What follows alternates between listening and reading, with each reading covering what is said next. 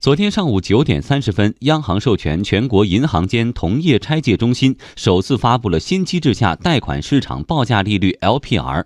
一年期 LPR 报价为百分之四点二五，五年期 LPR 报价为百分之四点八五。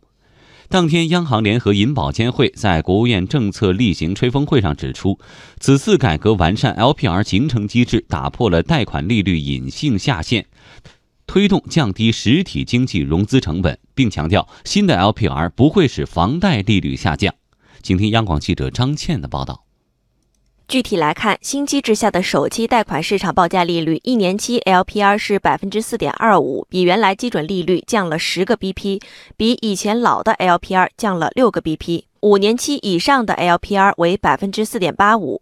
报价频率由原来的每日报价改为每月报价一次。对于这次改革完善 LPR 形成机制，央行副行长刘国强说，主要是从提高 LPR 市场化程度、推动银行运营 LPR、坚决打破贷款利率隐性下限三点来考虑。这次推出新的 LPR 形成机制，旨在推进利率市场化改革，由各报价行按市场化原则报价，并由银行参考 LPR 自主加点定价，有利于疏通。货币政策传导机制，提高市场配置资源的效率，促进企业降低融资成本，缩小国家调控政策与实体经济感受之间的落差。银保监会副主席周亮介绍，今年上半年监管部门多措并举，引导民营和小微企业融资利率下行，小微企业融资综合成本下降超过一个百分点，阶段性的完成了工作目标。这一次呢，新的 LPR 机制的实行，能够更好地反映贷款利率的真实水平。我们是要在着力提高货币信贷的传导机制上，要通过银行啊、金融机构啊做实这一条，加强执行力。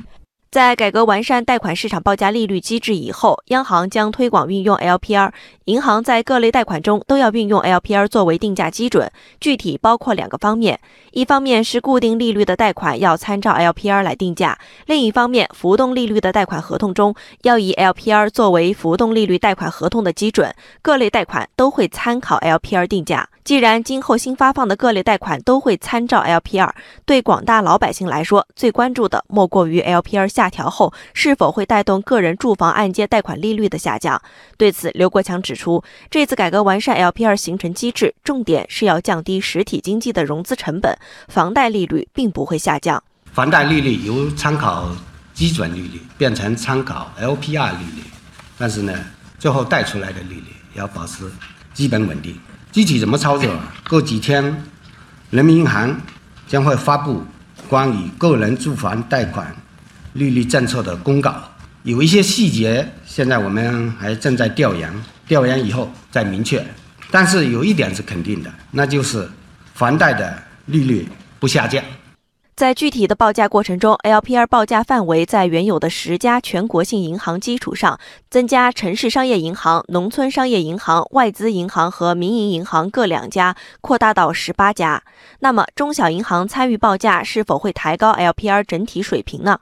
央行货币政策司司长孙国峰介绍，从结构上来分析，中小银行报价拉动 LPR 上行的幅度是有限的。啊，因为 LPR 呢是报价行根据对最优质客户执行的。贷款利率按照这个公开市场操作利率，主要指的是 MLF 利率加点形成的方式来报价。最优质客户是那些信用比较好、综合贡献度比较大的啊这些客户。中小银行对这些优质客户，它执行的贷款利率水平也是比较低的。利率市场化改革就像修水渠，目的是让水流更加畅通，让水更有效率、更精准地流到田间地头。但水的大小还是要看闸门。刘国强说，利率市场化改革有利于增强货币政策的效果，但不能替代货币政策，也不能替代其他政策，不能指望一招鲜吃遍天。下阶段，人民银行将会同有关部门发挥政策合力，综合采取多种措施，切实降低企业综合融资成本，缓解小微企业、民营企业融资难问题。对于昨天首次贷款市场报价利率 LPR 数据出炉，多位专家认为符合市场预期。新的定价基准较之前分别小幅下降十 BP 和六 BP，应属于小幅下降，体现了在引导贷款利率下降的同时，也避免了一次性降幅过大对市场造成冲击。海通证券首席经济学家姜超认为，银行贷款利率定价基准依据 LPR 是以市场化方式推动实际贷款利率水平下降，而非直接降息大水漫灌。交通银行首席经济学家连平分析，未来可以预期 LPR 的总体运行趋势应该是会逐步下降。LPR 新机制短期影响比较有限，从长远来看意义更加重大。因为企业信贷融资成本的高低，最终取决于企业自身基本面、信用质量、盈利能力等。短期内贷款锚定标的的转换，并不会对信贷市场形成较强的冲击。